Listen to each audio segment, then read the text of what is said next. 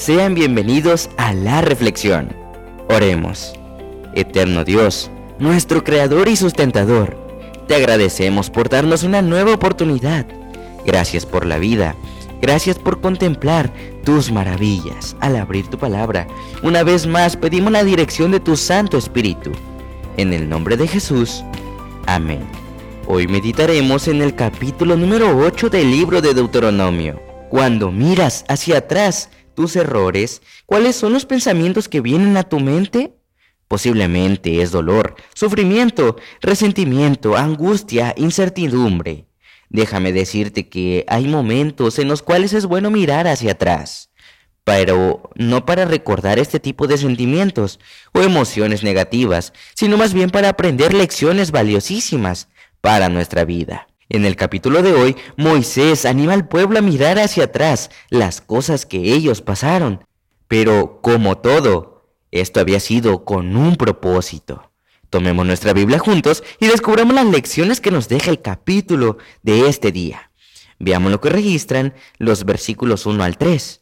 Cuida de poner por obra todos los mandamientos que te ordeno hoy para que vivas, seas multiplicado y entres a poseer la tierra que el Señor juró a tus padres.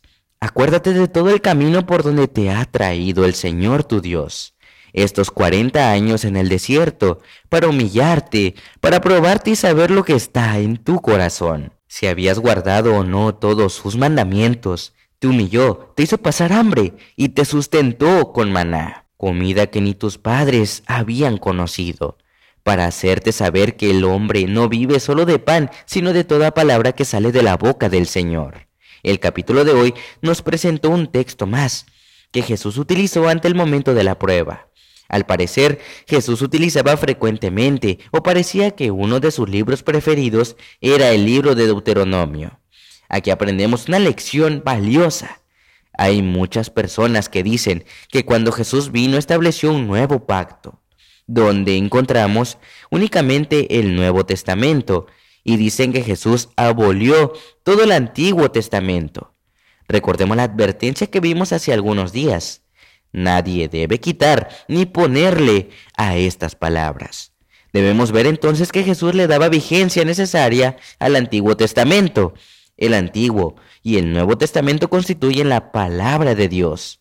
Dicho esto, permíteme retomar nuevamente la idea con la que comenzamos, y es recordar, ver hacia el pasado. Notemos que Moisés le dice al pueblo, recuerden todo lo que vivieron en el desierto durante estos 40 años, y les habla de humillación, les habla que fueron probados. Sin embargo, parece una palabra en dos ocasiones. La palabra para, déjame decirte que la palabra para es una palabra que denota propósito, es decir, que todo lo que el pueblo vivió era con un propósito. Finalmente, su carácter sería aprobado, sería aprobada su fidelidad, su adoración a Dios y recibirían una recompensa. Puede ser que estos momentos alguno de nosotros esté pasando por una prueba, esté pasando por el desierto como pasó el pueblo de Israel. Pero déjame decirte que eso es para. Es decir, tiene un propósito. Estás pasando por alguna enfermedad o te encuentras en un hospital. Tiene un propósito. Estás pasando situaciones económicas adversas. Eso tiene un propósito. Posiblemente estés pasando por una desilusión amorosa. Eso tiene un propósito. Toda la vida lo tiene. Sobre todo las pruebas. Esto lo registra Santiago en el capítulo 1, versos 3 y 4. Dice que las pruebas producen paciencia. Dime si tú y yo no necesitamos la paciencia hoy en día. Claro que sí, pero la paciencia vendrá únicamente a través de las pruebas. Por lo tanto, en medio de las pruebas, no le reclames y le digas a Dios, Señor, ¿por qué? Si no, dile, Señor, ¿para qué? Es decir, Señor, ¿cuál es el propósito por el cual tú permites que yo esté pasando por esta situación? Recuerda lo que dice Primera de Corintios, capítulo 10, verso 13, que no ha venido ninguna prueba que no sea humana, es decir, que tú y yo podamos soportar. Juntamente con la prueba Dios dará la salida y al final de todo esto, el propósito de Dios se cumplirá en tu vida. Hay un recordatorio que Dios le hace a su pueblo. Versículo 11. Guárdate de no olvidar al Señor tu Dios. Ya lo vimos anteriormente. Parece que el pueblo de Dios era de memoria muy corta y solían olvidar los milagros rápidamente. El mismo consejo se nos da hoy en día. Guárdate de olvidar al Señor tu Dios. ¿Por qué razón? Porque es fácil olvidarse de Dios, sobre todo en momentos de bonanza. Hay muchas personas que nos acordamos de Dios únicamente en momentos de necesidad. Sin embargo, el Señor nos dice en esta hora. Y entonces, dígase en tu corazón, versículo 17, mi poder, la fortaleza de mis manos, me han traído esta riqueza. Acuérdate del Señor tu Dios, porque Él es. Es Él quien te da el poder de hacer las riquezas, a fin de que cumpla su pacto que juró a tus padres. Como sucede en este día, nadie puede decir lo que yo hago, lo hago por mi propia fuerza, por mi propia inteligencia, por mis habilidades. Y los que lo dicen realmente se atreven a proferir palabras que son realmente incoherentes. ¿Por qué razón? Porque el texto nos dice que es Dios el que nos da absolutamente todo para que logremos lo que hemos logrado hasta este momento. Y mira una vez más la advertencia. Versículo 19. Si llegas a olvidar al Señor tu Dios y sigues a otros dioses y los sirves postrándose ante ellos, testifico hoy contra vosotros que de cierto moriréis. Hay una consecuencia al adorar a otros dioses, pero notemos que esto no es porque Dios diga, ¿por qué no me adoras? Te mueres. No es así. Eres libre de adorar a quien quieras, pero recuerda que esa actitud traerá consecuencias a nuestra vida. Es por eso que para finalizar, una vez más, déjame retomar el principio que el capítulo de hoy establece. Recordar el pasado. ¿Para qué? Para aprender lecciones. Todo lo que está escrito y que vivieron nuestros padres.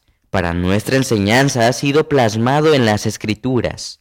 Es decir, que podemos recordar lo que ellos hicieron para no cometer los mismos errores. Pero también puedes recordar los errores que tú cometiste para no volver a cometerlos. Y las lecciones que aprendiste posiblemente a la mala.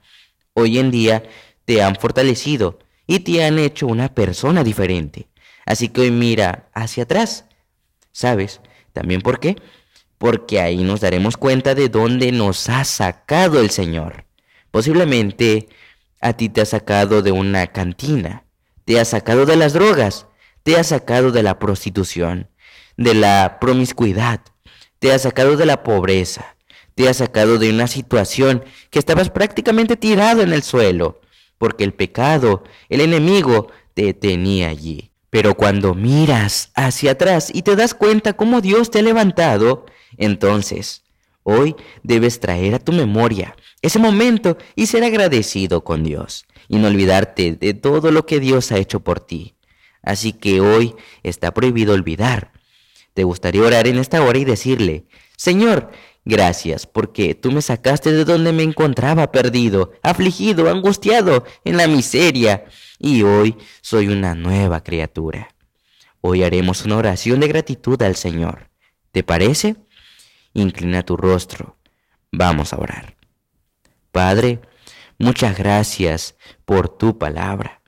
Gracias porque esta nos recuerda de dónde venimos, de dónde estamos y hacia dónde vamos. Muchos al recordar el pasado pueden venir pensamientos negativos que traen dolor, sufrimiento a nuestras vidas. Permite que ese no sea el propósito, sino simplemente saber que donde estuvimos era un lugar donde jamás debemos regresar. Y queremos tomarnos de tu mano para seguir caminando hacia adelante, hacia la tierra prometida. Gracias porque tú nos sacaste de la esclavitud del pecado. Y hoy somos libres para adorarte, libres para buscar a otros también. En el nombre de Jesús. Amén.